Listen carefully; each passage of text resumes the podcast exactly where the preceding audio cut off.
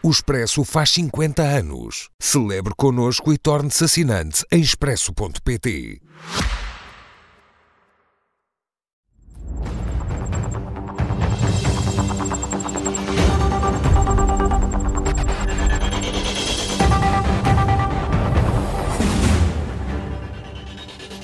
Com Pedro Delgado Alves e Miguel Morgado, meus senhores, boa noite, sejam muito bem-vindos. Pedro, a audição de Manuel Beja com interferência do governo na gestão da TAP, são essas as acusações feitas. Diz que começou bem, mas perdeu o norte.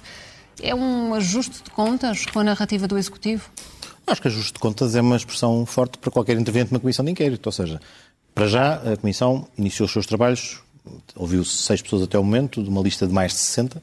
Portanto, temos em grande parte já depoimentos desta semana e da semana passada das pessoas que fizeram parte uh, do Conselho de Administração e da Comissão Executiva e saíram. Portanto, naturalmente, era expectável que ap apresentassem os seus argumentos, a sua posição, explicassem porque é que discordam das decisões que o Governo tomou em relação a si próprias, porque é que, uh, em alguns casos, uh, no relacionamento interpessoal, portanto, as questões, não tanto desta semana, mas da semana passada, do relacionamento entre, entre Alexandra Reis e, a, e ainda CEO, e também algumas delas corroboradas esta semana, na, audição de ontem pelo, pelo, pelo, atual chairman. Portanto, de facto, é o, é o digamos, o normal. Acho que chamar-lhe um ajuste de contas é também já uh, qualificar e já dar um, um, um sentido a uma intenção àquilo que é uma fase e um primeiro momento Falta ouvir cerca de 50 personalidades, seguramente também trarão a sua versão dos próprios factos, a valorização de uns em detrimento de outros, a, a, a, eventualmente outros que faltam pelo meio que ajudam a contextualizar. Portanto, nada disto é surpreendente num processo que, o da Comissão de Inquérito, quero dizer, é longo e ainda vai ter, uh, vai ter outros desenvolvimentos e vai ter outros elementos.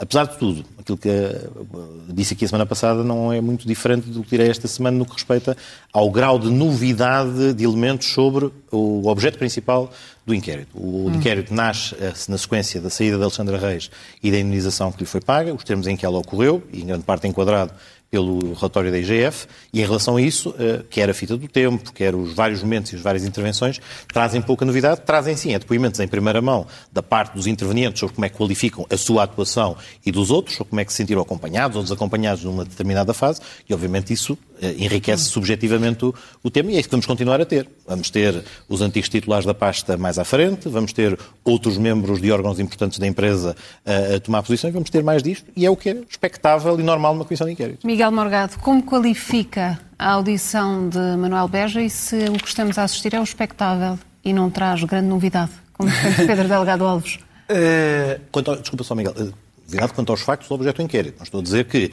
não tenham surgido factos com relevo, com desgaste para o governo, etc. Atenção, não quero. Não, não e já vamos olhar não, em concreto não, para esse desgaste a, do não, governo. Não estou aqui a dizer que ah, está tudo a correr lindamente, hum. esta comissão de inquérito é um primor Miguel. para a imagem do governo. O ponto não é esse. Hum, talvez para me proteger, para não ser acusado de ser catastrofista, excessivamente crítico, hiperbólico, eu vou citar, ah, eu vou citar as palavras escritas no Twitter por um ministro de António Costa, ex-ministro de António Costa, hum. que foi ministro três anos de António Costa, não foi seis meses, três anos, ministro da Saúde, ministério importante, não é o ministério de Caracacá. Ele diz assim: que isto tudo, que isto tudo, ah, mas há, há, ah, uns, há, há, uns que os políticos inventam. Ministérios de Caracacá. Ah, tenho um bocadinho mais de respeito pela E olha quem começou a inventá-los foi o, o governo de António Guterres, liderado pelo PS. Ah, é, mas agora posso, posso acabar? Eu ouvi Não, estou, estou surpreendido por haver ministro de Ministérios de Caracacá. Mas, está bem, mas... Referiste à igualdade. Não sei se é uma pasta de Caracacá. O doutor Alberto Fernandes diz assim sobre isto que está a passar. Escreveu isto há uns dias. Está-se a converter numa rampa deslizante. Palavras dele em que a dignidade do Estado se vai esboroando. Palavras das pessoas podem confirmar, podem ir ver ao Twitter. Essa é a imagem que está a passar esta Comissão de Inquérito? É isto e muito mais. Nós chegamos àquela fase onde basta agarrar o tronco, não é preciso agitar com muita força. É, é agitar um bocadinho o tronco deste governo e há uma imediata chuva de frutos podres aqui no chão. O que o, o, é preciso dizer às pessoas, para as, para as pessoas que não se recordarem, que este, o depoimento deste ex-chairman da TAP, Manuel Beja, este homem foi escolhido pelo governo. Este homem não era um independente, não era um técnico, não era alguém posto lá pela oposição. Escolhido pelo governo. Disse as coisas da maior gravidade. Coisas da maior gravidade.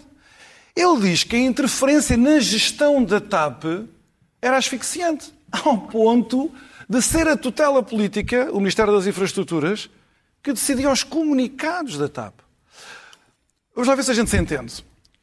Isto não é só um atestado de incompetência e de acusação a um governo, para mim não é novidade, mas de acusação a um governo que tem uma perspectiva patrimonialista dos ativos de todos os portugueses. Quer dizer, o Partido Socialista, os governantes do Partido Socialista entendem que as empresas públicas, os ativos públicos, neste caso a TAP, são deles. Não são dos portugueses, são deles. E fazem, dispõem daquilo como bem entendem. Foi isto que o Sherman da, TAP foi lá dizer. Se isto não é grave, então nós temos aqui um critério bitolas para a gravidade que devem ser revistos.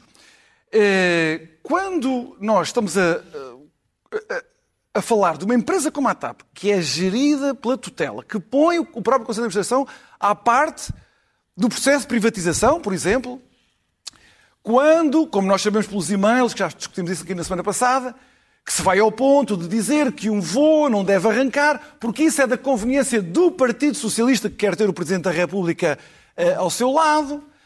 Uh, repare, isto, isto, já não é. Eu, eu, vamos lá dividir isto em, em argumentos de esquerda e direita. Para a direita, eu digo isto. Neste momento, a privatização da TAP, que está no horizonte, tem de ser a 100%. O Primeiro-Ministro agora vem dizer que quer lá uma Golden Share, quer lá uma participação do Estado. Não, não, não, não pode ser. Não pode ser porque eu, não porque eu tenho uma opinião doutrinária sobre privatizações e empresas públicas. Eu acho que deve haver empresas públicas. E acho que não é forçosamente verdadeiro que uma gestão privada seja sempre superior a uma gestão pública. Não tenho esse tipo de dogmatismo liberal. Mas o que está comprovado, e esta, esta comissão de inquérito está a demonstrá-lo, é que é bom para os portugueses, é bom para o país que um governo do Partido Socialista, espero eu, um, partido de um, governo de um meu partido nunca faça uma coisa dessas, mas que governos do Partido Socialista não possam voltar a interferir na TAP. Nem na TAP, nem noutras empresas. Eu faço aqui um parênteses para recordar o espetáculo que se quis fazer, na altura também com a colaboração do Partido Socialista e fomentado pelo Bloco de Esquerda do Partido Comunista, pela reversão da privatização do CTT. Que na altura era óbvio que devíamos reverter. Depois o governo mudou de ideias. Deixou alimentar aquilo, porque era bom para desgastar o governo de para a escolha, etc. Eu só apelo aos portugueses é para perceberem o que é que teria sido um desastre se tivéssemos o PS no CTT. Mas eu quero fazer também aqui um argumento para a esquerda. A esquerda política, as pessoas que estão nos a ouvir, que são de esquerda, que têm convicções de esquerda, que têm uma presunção favorável ao setor público, que acham que há setores estratégicos da economia que devem estar nas mãos do Estado, que é uma opinião para mim respeitável. Essas pessoas têm que perceber que os nossos governantes estão a demonstrar estão a prestar um mau serviço ao ideário da esquerda. Porque isto não é setor público. Isto é setor patrimonial de um partido. E isto é da maior gravidade. Portanto, nós podemos andar aqui às voltas e discutir isto e aquilo. Este é o núcleo da questão. O depoimento de Manuel Beja, não sei se foi de ajuste de contas, deixou de ser. Mas as coisas que ele disse a partir da posição que ele desempenhou durante este tempo tem a maior gravidade, claro que tem, não pode deixar de ter. Pedro Delgado Alves, António Costa abre agora a hum, possibilidade, a consequências uh, políticas, era algo que tinha afastado com a saída de, dos uh, governantes. Que consequências são estas? Consequências para quem? Já lá vou, mas quero destinatário da pergunta é António Costa. Mas não eu, se esqueça. Não, não me esqueço.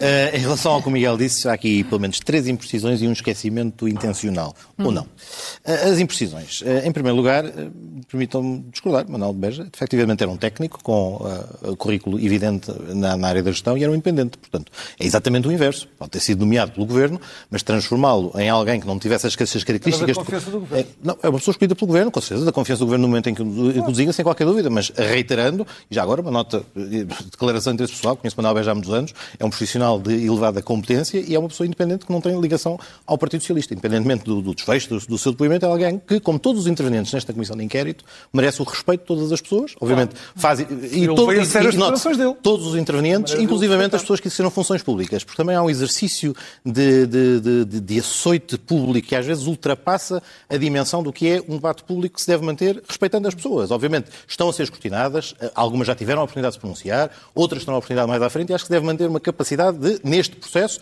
escrutinando, criticando, evidenciando coisas que correm manifestamente mal, também não esquecer que todas estas pessoas são seres humanos que estavam a dedicar-se à causa pública. E, e Manuel Beja, nesse sentido, Pedro, nota... Manuel Beja diz que a sua demissão aconteceu por eh, conveniência partidária. Está a honra, ele é que foi desrespeitado. Mas, mas, governo. mas repare eh, mas é a opinião legítima que uma pessoa tem que faz uma determinada interpretação dos factos e, obviamente, haverá outros, haverá outros, intervenientes, haverá, outro, haverá outros intervenientes que intervirão na Comissão de Inquérito, que provavelmente terão uma opinião distinta, procurarão fundamentar que o intuito não era esse, outros, outros corroborarão e, portanto, é, é, é disto que funciona a dialética parlamentar normal, a dialética de uma Comissão de Inquérito e é o que se podia esperar. Esta era a primeira. A segunda, eh, esta questão que também é importante, eh, a forma como se usam as palavras e como se fazem acusações tem algum relevo. Esta ideia de que uh, houve gestão da parte dos ministros e secretários de Estado como se a empresa fosse deles, como era sua. O Miguel passa aqui uma mensagem de aproveitamento para intuito pessoal e até partidário. Não, partidário, já, partidário. Já, já lavou, Miguel. Espero bem que Miguel, não. Deixa as pessoas falar. Pessoal espera bem que não. Pronto. Uh, primeiro, sim. particularmente uh, enviesada esta, esta, esta leitura. Há uma opção política de recolocar na esfera pública a TAP, da qual o Miguel discorda, legitimamente. Discorda, o e-mail do Gomes. Assim, Miguel, é falar Miguel, do Miguel, Mendes.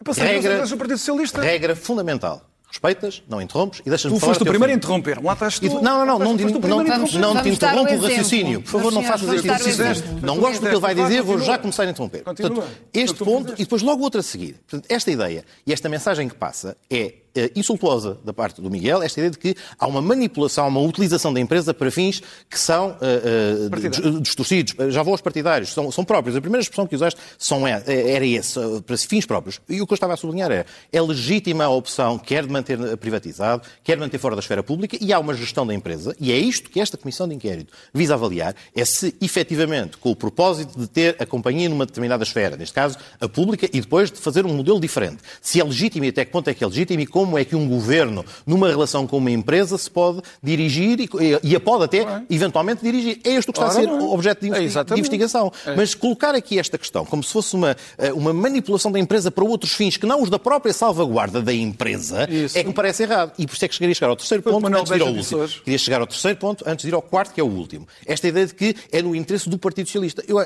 aqui um aspecto que o e-mail do de Estado, Hugo Mendes, uh, uh, uh, enviou, e também mais uma vez, não é um facto que tenha a declarar, mas já agora faço as, as declarações todas. Eu sou, por exemplo, sou coautor de um livro com o Hugo Mendes. É uma pessoa que eu conheço pessoalmente há muitos anos, por qual tenho respeito intelectual, mas que manifestamente, naquele e-mail que ele escreve, está fora de pé, no sentido em que é um, é um erro evidente. Aquele e-mail não devia ter sido pensado, não devia ter sido escrito, não devia ter sido enviado. Mas o e-mail não diz aquilo que o Miguel acaba de dizer. O e-mail, aquilo que se reporta, é sempre um erro. Mas, apesar de tudo, acrescentar-lhe um conto e distorcê-lo é transformar numa coisa diferente. Porque, em momento algum, aquele mail se dirige a dizer o Presidente da República é um aliado do Partido Socialista e tu, CEO da TAP, tens que estar envolvida neste conluio do Partido Socialista. Por favor, deixa-me concluir. Diz é outra coisa. É um aliado da TAP, na estratégia que a TAP tem, da sua privatização, da sua salvaguarda. Isto está lá escrito. E, portanto, pode ser lido, e as pessoas que aqui estão em causa, talvez seja daqueles print screens mais partilhados, portanto, pode ser lido e aquilo que o Miguel disse não é efetivamente rigoroso. Última nota da omissão do Miguel. Não se pode também ignorar partes dos depoimentos, como se fazia a semana passada, quando se falava da reunião e se esquecia o que depois a, a, a, a, Chairman dizia. Neste caso, em concreto, Manuel Beja também refere várias coisas, que o início da gestão, o seu momento inicial, é especialmente positivo. E, a seguir? e o envolvimento... Cá está, mas é o, é o meu ponto. Omites a primeira parte. Porque parece que Manuel Beja foi lá dizer que, desde o início, a TAP era um descalabro, um poço sem fundo, uma coisa mal gerida. Não, antes pelo contrário. Começa por dizer que no, temos um bom arranque da gestão, que há vários elementos e várias decisões tomadas que são importantes para salvaguardar estrategicamente a empresa, designadamente. Mas, designadamente eu não estou, eu, repara, eu não estou a refutar, a refutar então, o que tu disseste. de uma omissão. Estou, e agora fazes tu a não, maior das omissões, não, que é o homem dizer eu, que o governo perdeu o norte. Miguel Morgado, eu não preciso de omitir o que já está dito, eu estou a começar por dizer. não, eu estou a começar por dizer. Tu disseste uma coisa que uh, uh, Manuel Beja disse, mas esquece toda a outra. Designadamente, processo de renegociação e de negociação com a Comissão Europeia para as medidas de salvaguarda, a, a, a forma como o governo teve capacidade de intervenção ajudando os processos das greves e elemento também que foi referido na, nesta audição e nas, nas, nas, restantes, há que também não perder de vista um elemento que parece que também é absolutamente irrelevante neste cenário, que é o facto da empresa ter antecipado os seus resultados e ter conseguido, no exercício que concluiu ano passado, ter pela primeira vez nesta esfera resultados positivos. Pedro. E este elemento, peço imensa desculpa, só para, para terminar com isto, para depois pergunta, responder para eu passar a, pergunta. a palavra ao Miguel Morgado. Tem que ter eh, tempos equilibrados. Vamos reequilibrar, porque estavam um bocadinho também trocados de início, não há problema nenhum. Uh, o, o ponto para concluir é mesmo este há elementos positivos que são assinalados que também não podem desaparecer, porque o processo da Comissão de Inquérito está a começar, vai haver outros intervenientes e outros depoimentos que vão também ser relevantes para que se tenha uh, o retrato todo e podermos chegar à fase e para que responder à pergunta da consequências Patrícia. são estas? Eu- Consequências para quem? Consequências para António Costa, este- João este- Galama, este- Catarina Mendes, processo- Fernandina na Mira? Este processo começa, uh, se quisermos, é uma comissão de inquérito, não digo ao contrário, mas é uma comissão de inquérito que ocorre depois de terem sido retiradas ilações e consequências políticas da gestão de um dossiê, a saída de Alexandre Reis e a sua indemnização, em que os titulares, os responsáveis políticos, ministeriais e da respectiva equipa ministerial com a, sua, com a intervenção na área, tomaram essas consequências, saíram. E, portanto, uh, uh, Ana Catarina Mendes a que título? Outra vez aquela narrativa da eventual uh, reunião secreta que não tem nada a ver com este tema, que é um fé de ver adicional aqui colocado. Uh, Fernando Dina, em que medida, enfim, faça os dados que até ao momento, até à data, volto a dizer, algo que foi apurado. Evidente, há muitas coisas novas, como por exemplo, volto a dizer, não desvalorizo por um segundo a importância e o impacto negativo, o desgaste que o e-mail tem, mas evidentemente, e é um facto novo, mas que em relação ao objeto da Comissão, ao que está a apurar, se aquilo que foi dito e que levou à responsabilização assumida pelos próprios, altera dados desse problema. Portanto, respondendo à sua pergunta, lamento imenso, não sei responder à sua pergunta, ela tem mesmo de ser dirigida a quem o disse e em que termos estava a pensá-lo. Mas um ponto é de concordância evidente. Só no fim da comissão de inquérito, ouvidos todos e ponderados e supesados o grau de credibilidade, os elementos documentais e aquilo que é trazido à comissão de inquérito, é que se poderão tirar conclusões Miguel, da comissão de inquérito. Não sei se não é quer, antes do intervalo da não primeira sei se quer parte. falar sobre as eh, consequências, mas queria também questioná-lo sobre a resposta do PSD às declarações do Presidente da República. Luís Montenegro diz que não está no bolso de ninguém e que é de facto uma, uma alternativa para ser eh, governo. No entanto, o não Presidente discorda. Portanto, como é que se consegue convencer agora Marcelo Rebelo de Sousa de que está errado? Eh, isso- eu vou só dizer um- uma coisa muito simples eh, sobre As consequências. as, as consequências e a propósito das declarações que o Primeiro-Ministro fez disto. O Primeiro-Ministro esteve caladinho durante uma semana eh, e depois fez umas declarações que não são aceitáveis para o Primeiro-Ministro. E o Luís Montenegro, a meu ver, criticou eh, o Primeiro-Ministro duramente. E bem, depois de tudo isto que está a passar, em que o ex-ministro dele próprio diz que isto é, é- é pôr em causa a dignidade do Estado, ahm, ele vem dizer que se tivesse conhecimento do, do e-mail do Gomendos, eh, teria sido demitido imediatamente. Mas o ponto é que nós, é nesta fase de- deste processo todo, sabemos de coisas que os ministros dele fizeram em público mais graves do que este e-mail. Ele nunca os demitiu. António Costa disse, continua a repetir o mantra, deve ter sido o que lhe disseram lá do marketing político, para que é preciso respeitar a Assembleia da República e venha a verdade, doa quem doer. Mas eu ando nisto há, anos suficientes para perceber quando é que se estão a preparar as narrativas de proteção do poder, quando vejo aqueles comentadores, que também andam nisto há 15 ou 20 anos, sempre ao lado do governo, a repetirem o mesmo argumento. E o argumento há uns dias, agora deixaram-se disso, mas há uns dias, foi que a oposição estava a fazer muito mal porque estava a dar cabo da reputação da TAP quando está à beira de ser privatizada. Eu proponho o seguinte, o seguinte exercício. Ah, o Governo está a preparar a privatização, com tudo o que disse aos portugueses nos outros anos, está a preparar a privatização. Imagine-se que agora o Luís Montenegro, com estas sondagens que dão no mais ou menos empatado com o Partido Socialista, portanto com uma igual probabilidade de vir a ganhar eleições, igual probabilidade, imagine-se que ele agora dizia assim, privatização? Ah, eu, quando for Primeiro-Ministro, vou reverter essa privatização. O que é que se diria sobre o dano reputacional e a destruição do valor comercial da TAP para os futuros compradores? Para quem não tiver a perceber a analogia, isto foi exatamente o que António Costa fez quando se tornou secretário-geral do Partido Socialista. Nunca o vi minimamente preocupado. Pelo contrário, quiseram sabotar a privatização até o último dia. Portanto, estas, estas, estas hum, combinações do marketing político para montar, sim, essas narrativas de proteção do governo. Parece-lhe que é apenas revela- para distrair. ah, não, não tenho dúvida nenhuma. Nós tivemos aqui um programa, por exemplo, sobre a greve dos professores, onde o governo intoxicou a opinião pública a dizer que a greve era ilegal. Agora já toda a gente percebeu que a greve não era ilegal coisíssima nenhuma e, portanto, nós estamos a assistir às mesmas coisas com a TAP e vai haver mais. À medida que a CPI for agravando a posição do governo, mais esta central de propaganda vai acelerando os seus trabalhos para montar essas narrativas todas. Sobre o Presidente e sobre o Luís Montenegro. O Presidente fez estas, estas declarações que merecem alguma, algum escrutínio, não é? Ele diz, não, isto não vai haver dissolução da Assembleia da República nenhuma. Portanto, ele não aceita, nesta- na, na primeira interpretação, ele não aceita o precedente de Jorge Sampaio. Jorge Sampaio criou mesmo um precedente. Criou um precedente. A meu ver, grave. Grave. A meu ver, grave. Mas pronto, os precedentes criam-se e ficam lá. Nesta primeira metade das declarações, nós dizemos Marcelo Rebelo de Sousa não aceita o presidente Jorge Sampaio. Portanto, há uma maioria parlamentar Ele aduz outras coisas. Por exemplo, o, o, o Presidente da República, para quem já não se lembra, na altura disse muito mal da oposição, que não queria aprovar o orçamento do Partido Socialista em 2021, que nos levou a eleições em outubro. Lembram-se qual era o argumento? Significa, era que se não houvesse orçamento. isso que as justificações de agora não são válidas? Há coisas que eu já teve que meter no caixote do lixo. Vou-te dar este exemplo. Ele, na altura, disse que era muito mau porque levava a atrasos do PRR. Era uma mentirinha, porque aquilo não, não provocava atrasos nenhum do PRR. Mas ele disse que era muito grave. E era preciso, era preciso ir, se não houvesse orçamento, tínhamos logo eleições para ter um orçamento. Agora, o Presidente da República fez saber aos jornalistas que se, se recusa, se recusa a voltar a ir com o Primeiro-Ministro às viagens pelo país a propósito do PRR, porque aquilo está tudo atrasado. É um atestado de incompetência que o Presidente da República passa aqui. E, Portanto, que, e que atestado passa ao dizer que, que um dos fatores mas é não aí que entra a existir uma segunda parte deste- alternativa? É aí que entra a segunda parte da declaração, em que ele diz: Mas eu mantenho o meu poder de dissolução. Portanto, Marcelo Rebelo Sousa, por um lado, não aceita o presidente Jorge Sampaio e receia uma guerra com o PS. Receia uma guerra com o PS.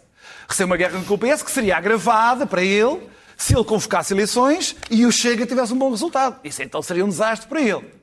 Mas, ao mesmo tempo, ele sabe, como o resto do país já sabe, que este governo está morto, que este governo está disfuncional.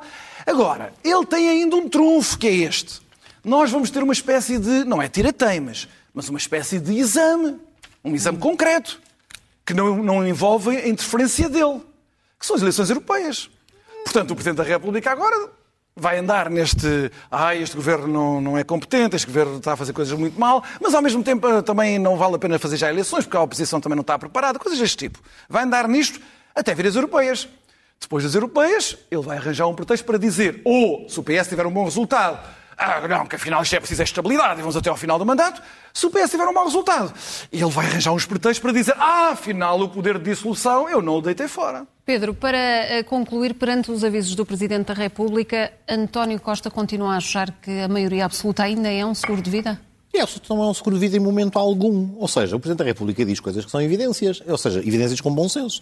Por um lado, dá nota de que, da interpretação que faz e perante aquilo que juíza como necessário para uma eventual dissolução, entendo que nós estão reunidos esses elementos. Desde falar da força ou da capacidade da oposição, que é a minha opinião, a leitura que eu faço dos poderes presidenciais nem deve ser o principal. O Presidente Não. deve avaliar. Os governos têm mandatos por alguma razão. Há períodos que decorrem durante a governação que serão menos ou mais populares. Claro. Até para que os governos possam tomar medidas impopulares e tomar decisões, não devem estar sob o escrutínio de que a qualquer momento a sua, o seu descida de impopularidade poder significar um risco de eleições antecipadas. Portanto, de facto, o uso da dissolução deve ser parcimonioso. E, nesse sentido, o que o Presidente da República diz é de bom senso e de evidência. Mas depois também diz outra coisa, que é de igual bom senso e evidência, é que a Constituição não tendo sido mudada, não tendo havido alterações nos, presidentes, nos poderes presidenciais, ele conserva o poder de dissolução até o último dia, até o último dia, não, perdão, até, o- até, os, até os seis meses, Seis do, meses. Até, o- até o último dia antes dos seis meses do, do- do- do respectivo mandato. Portanto, tudo matérias de grande, de, de- de grande evidência, claras e bom senso. E, portanto, e o Primeiro-Ministro sabe isso também. Soube isso durante o período em que governou em Geringonça, sabe disso durante o período em que governou na fase seguinte, no pós-Geringonça. E tem sa- razões sabe para estar agora. confiante e portanto, tranquilo agora. Repare, não, com qualquer Primeiro-Ministro em qualquer situação,